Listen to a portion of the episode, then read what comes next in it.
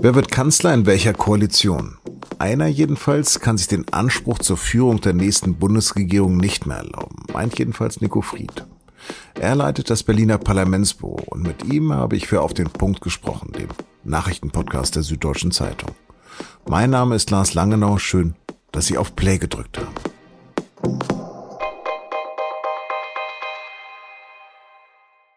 Für die Älteren hatte der Wahlabend etwas von einem Déjà-vu. In der sogenannten Elefantenrunde hat der CDU-Vorsitzende Armin Laschet gleich mehrfach den Gerhard Schröder gemacht. Genauso wie jetzt Laschet wollte 2005 auch der damalige Kanzler Schröder von der SPD partout nicht einsehen, dass er die Wahl verloren hatte. Jetzt, 16 Jahre später, anderer Kandidat, andere Partei, aber dieselbe Masche. Laschet sagt trotzig und offenbar allen Ernstes, Insofern ist es doch jetzt eindeutig. Es geht ja nicht darum, dass man arithmetisch irgendwie eine Mehrheit zusammenkriegt, sondern ich wünsche mir eine Regierung, wo auch jeder Partner vorkommt, wo auch jeder sichtbar ist. Keine Regierung, wo allein der Kanzler äh, mit seinen Punkten glänzen kann, sondern wo unterschiedliche politische Positionen so zusammengeführt werden, dass das auch eine Koalition ist, die man gerne macht. Aha, Laschet will also zunächst eine Koalition, die gegen die Gesetzmäßigkeit der Grundrechenarten verstößt. Hauptsache eine unter seiner Führung. Dabei hat die CDU mit Laschet als Kanzlerkandidaten gerade das schlechteste Ergebnis in ihrer Geschichte eingesteckt und bleibt hinter der SPD. Am verdutzten Gesicht von Finanzminister Olaf Scholz konnte man sehr genau ablesen, was der von Laschets Rechenkünsten und der Interpretation des Wahlergebnisses hält. Gar nichts. Und der Geist von Ex-Kanzler Schröder schwebte dann nochmal über der Runde.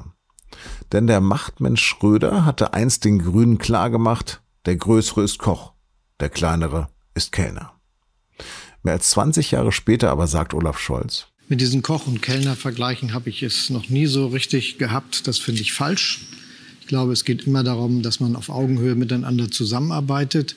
Und dazu gehört auch, dass man versucht, Dinge so zusammenzubinden, dass es im Ergebnis dazu führt, dass unser Land einen Fortschritt macht. Inzwischen hat die SPD schon ein Team für Sondierungsgespräche mit FDP und Grünen zusammengestellt und für Laschet bröckelt die Unterstützung immer stärker. Über ihn, Scholz und wann wer neuer Kanzler wird, habe ich mit meinem Berliner Kollegen Nico Fried gesprochen.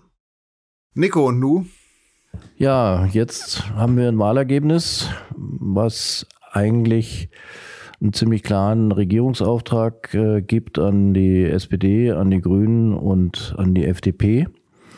Und äh, wir haben eine Union, die sich noch sträubt, insbesondere der Kanzlerkandidat, dagegen das äh, einzusehen.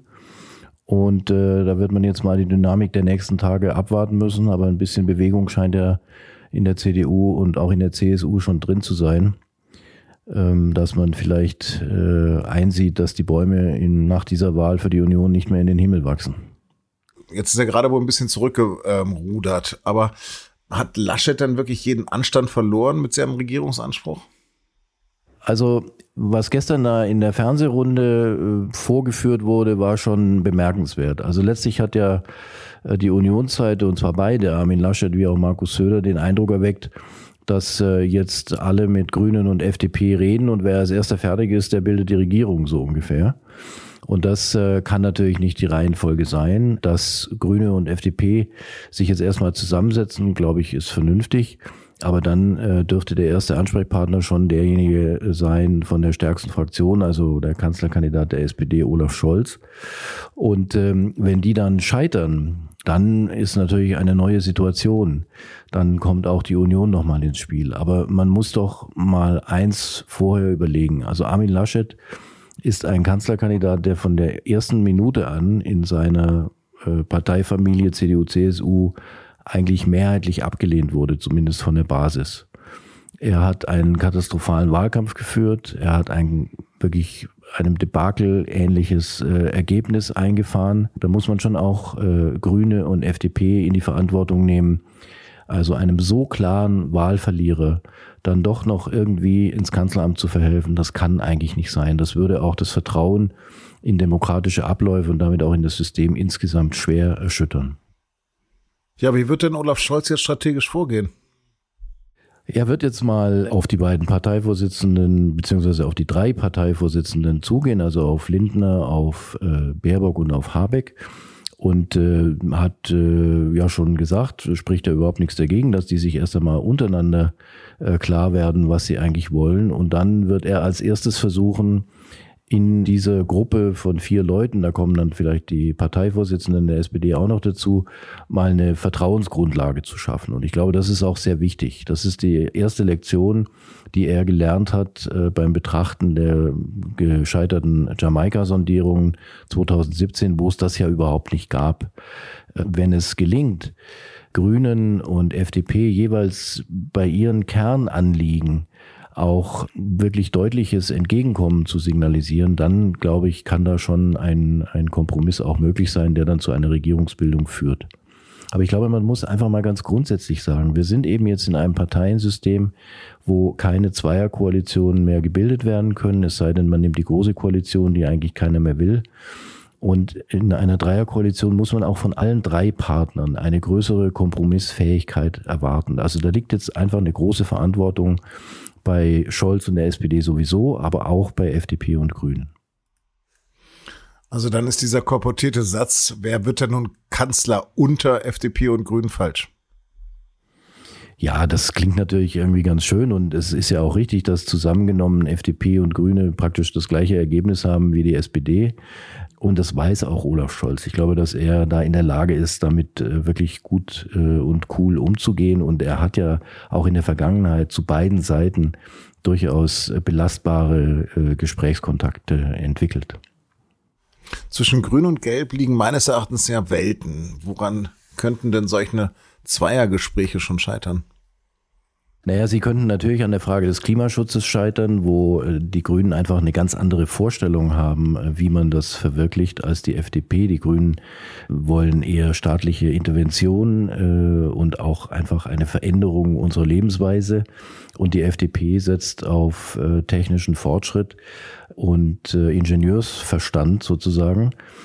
Und äh, auf der anderen Seite sind dann natürlich auch noch äh, wirtschafts-, äh, steuerpolitische und soziale Fragen, wo die beiden sich äh, massiv unterscheiden.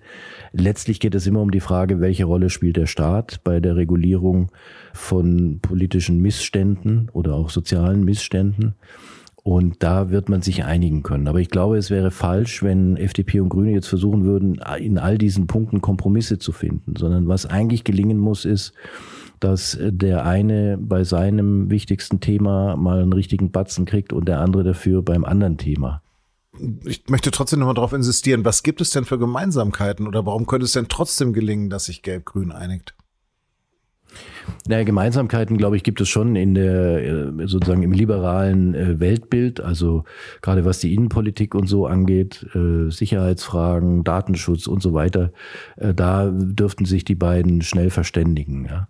Aber es gibt Unterschiede, das, das will ich ja überhaupt nicht wegreden und es gibt natürlich bei beiden auch noch deutliche Unterschiede dann zur SPD. Aber man kann ja nicht äh, aufhören mit Gesprächen, die man noch gar nicht angefangen hat, nur weil man unüberbrückbare Gegensätze sieht. Das ist, das ist antidemokratisch, äh, sondern der Auftrag ist der, dass die Parteien, die die entsprechenden Ergebnisse erzielt haben, Kompromisse finden und einen Umgang miteinander, um eine Regierung zu bilden. Und das ist die Aufgabe und das ist auch die Verantwortung. Magst du eine Prognose mit mir? Wer wird Kanzler und wann? Ich äh, würde erwarten, dass Olaf Scholz Kanzler wird und ich glaube, dass es noch äh, vor Weihnachten der Fall sein wird. Nico, vielen, vielen Dank für das Gespräch. Gerne.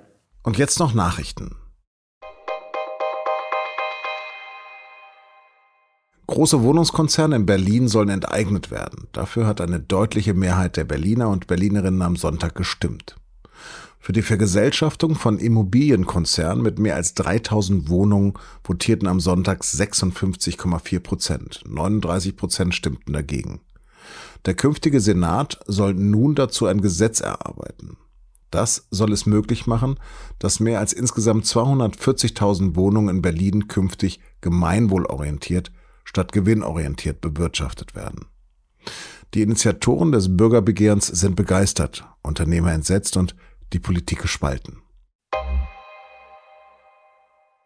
Man kann kaum glauben, dass das in der Schweiz noch nicht möglich war. Aber als eins der letzten Länder in Westeuropa erlaubt nun auch die Schweiz die Ehe für alle. Kritiker wollten das verhindern. Sie sind am Sonntag bei einer Volksabstimmung aber deutlich gescheitert.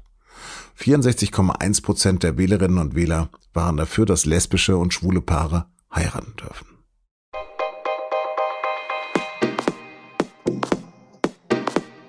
Diese Wahl hatte ja noch einiges mehr zu bieten, etwa, dass der ehemalige Verfassungsschutzpräsident Hans-Georg Maaßen nicht in den Bundestag gewählt worden ist. Gegen den SPD-Kandidaten in seinem Wahlkreis in Thüringen war er chancenlos. An wen gingen die anderen Direktmandate, zum Beispiel in ihrem Wahlkreis? All das finden Sie in der SZ vom Dienstag in einem achtseitigen Wahlspezial mit Analysen über jede Partei, mit Grafiken, auch zu den Landtagswahlen in Mecklenburg-Vorpommern und in Berlin. In Berlin konnte die SPD übrigens doch noch die Grünen überholen, sodass die erste Bürgermeisterin jetzt Franziska Giffey werden dürfte. All das können Sie bereits heute Abend ab 19 Uhr mit einem Digital-Abo lesen. Redaktionsschluss für Auf dem Punkt war heute bereits um 15 Uhr. Vielen Dank fürs Zuhören und super, dass höchstwahrscheinlich auch Sie zu der hohen Wahlbeteiligung von 76,6 Prozent beigetragen haben. Demokratie lebt eben vom Mitmachen.